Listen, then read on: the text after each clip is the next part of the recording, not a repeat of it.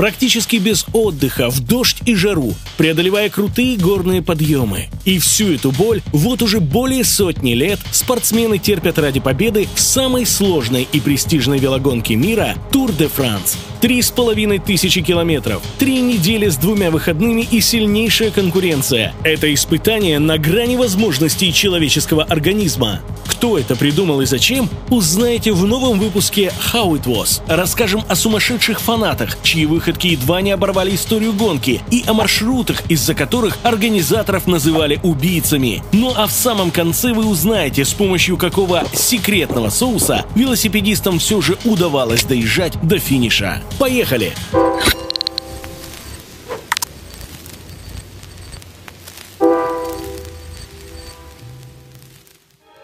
Немного предыстории. Все началось со скандала очень далекого от спорта – в конце 19 века Франция раскололась. Капитана французского генштаба Альфреда Дрейфуса осудили за шпионаж в пользу Германии. Доказательства против капитана были откровенно слабыми. Многие решили, что Дрейфус попал под суд из-за своего еврейского происхождения. Уровень антисемитизма в тогдашней Франции, да и Европе в целом, зашкаливал. Дело Дрейфуса имело огромный резонанс в стране. Общество разделилось на два лагеря из-за разного отношения к делу Дрейфуса распадались семьи, ссорились политические партии и газетные редакции.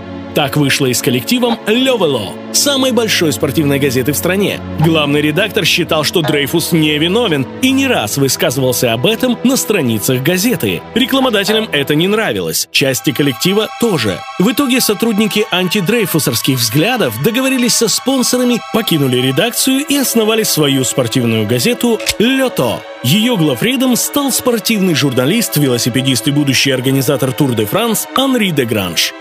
Но продавалось новое издание плохо. И вот в 1903 году рождается идея прорекламировать газету, организовав многодневную велогонку по всей Франции – Идея была не совсем новой. Другие газеты в то время тоже устраивали спортивные мероприятия, чтобы увеличить тиражи. Но с таким размахом никогда. Тур де Франс задумывался создателями как сверхчеловеческое испытание силы и выносливости. Вот маршрут первой гонки. Почти две с половиной тысячи километров разделили на шесть этапов. Средняя протяженность каждого этапа около 400 километров. Участники стартовали ночью, чтобы финишировать засветло. На отдых между этапами выделялось по 2-3 дня. Первым велогонщикам повезло. Сейчас отдыхать спортсменам особо некогда. Впрочем, сейчас и этапы короче. Из 60 участников первой гонки Тур де Франс более половины не были профессиональными велосипедистами. Профессиональный спорт тогда только зарождался и не считался престижным занятием. Некоторые участники даже выступали под псевдонимами. Тем не менее, гонка имела ошеломительный успех. Продажи Лето выросли в два раза, а продажи других спортивных изданий упали. Главные конкуренты Левело год спустя закрылись. Тур де Франс оставался успешной рекламой и в последующие годы. И каждый год во время гонки тиражи газеты взлетали.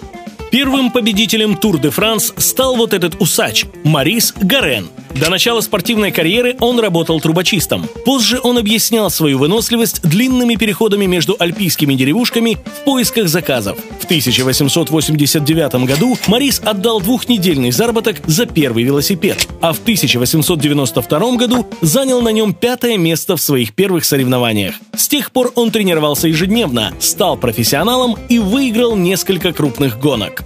Гарен доминировал в Тур де Франс от старта до финиша. Он проехал всю дистанцию за 94 часа и 33 минуты. Призовые Гарена в сумме составили почти 22 тысячи евро на современные деньги. Для сравнения, это средняя зарплата французского рабочего того времени за 6 лет. На свой приз Гарен купил автомастерскую и заправку, где работал после окончания спортивной карьеры.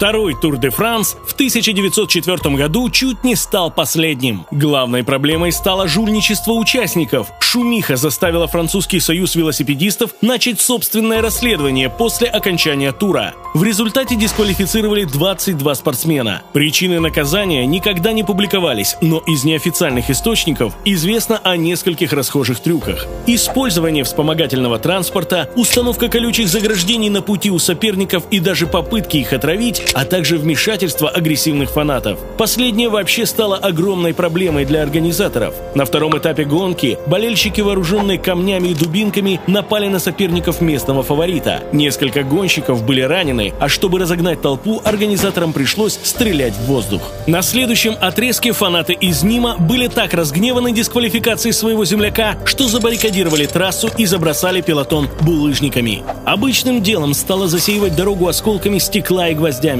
поэтому несколько участников выбыли из гонки, получив травмы из-за проколотых шин. После такого организатор Тур де Франс Анри де Гранж заявил, что впредь не будет проводить соревнований но потом передумал. Вместо этого изменили правила. Этапов гонки стало больше, но сами этапы сделали короче. Участникам теперь почти не приходилось ездить ночью, а организаторам было легче за ними присматривать. И еще одно нововведение. Тур де Франс в 1905-м горные этапы. Начинается полный ад. Теперь в маршрут включены внушительные подъемы в предгорьях Альп. Взобраться на все вершины в седле смог только один спортсмен. Тем не менее, эксперимент признали удачным и в маршруты следующих туров добавили этапы в Пиренеях и Альпах повыше.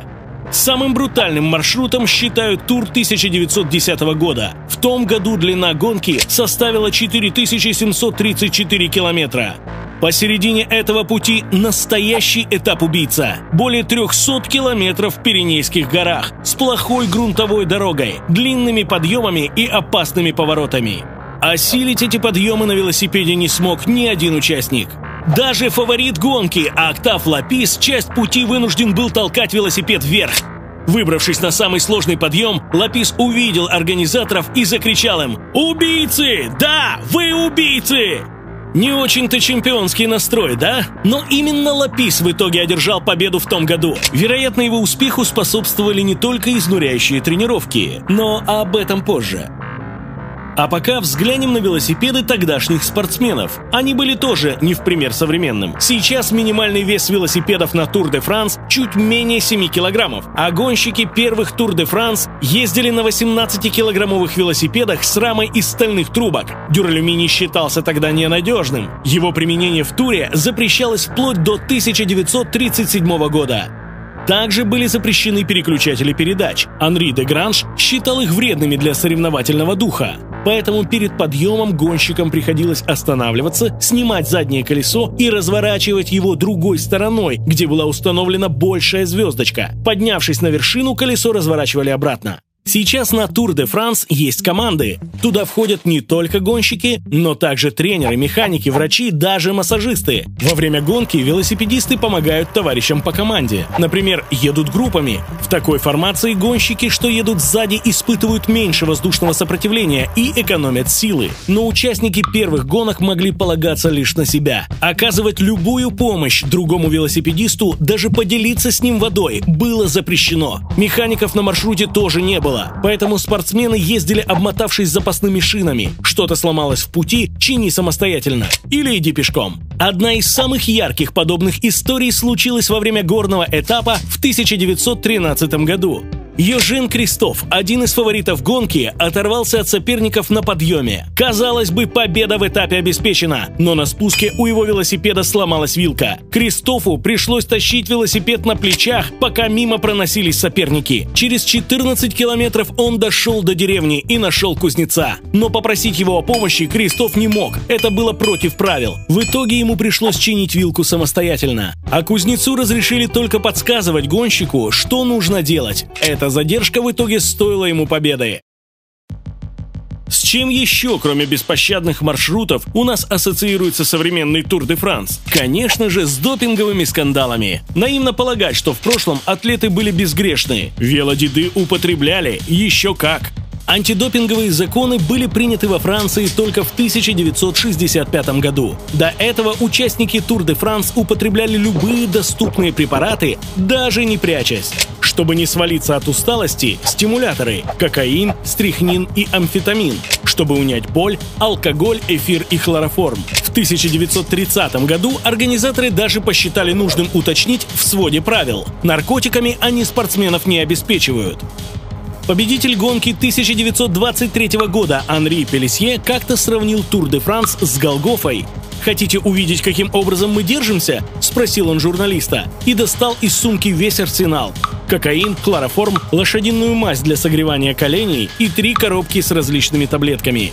«Мы работаем на динамите», — сказал Анри, «а по ночам мы не можем уснуть, потому что дергаемся от судорог». Допинговые скандалы преследовали Тур де Франс всю последующую историю. Скорее всего, они будут и в будущем. Без помощи химии выдержать такие нагрузки очень сложно. Борцы с допингом изобретают новые методы обнаружения запрещенных препаратов. Тренеры и спортсмены – новые способы их обмануть. Некоторые медики вообще предлагают разрешить допинг и регулировать его применение. По их мнению, это снизит риски для спортсменов. Как считаете, возможен ли профессиональный спорт без допинга? Ответы пишите в комментариях.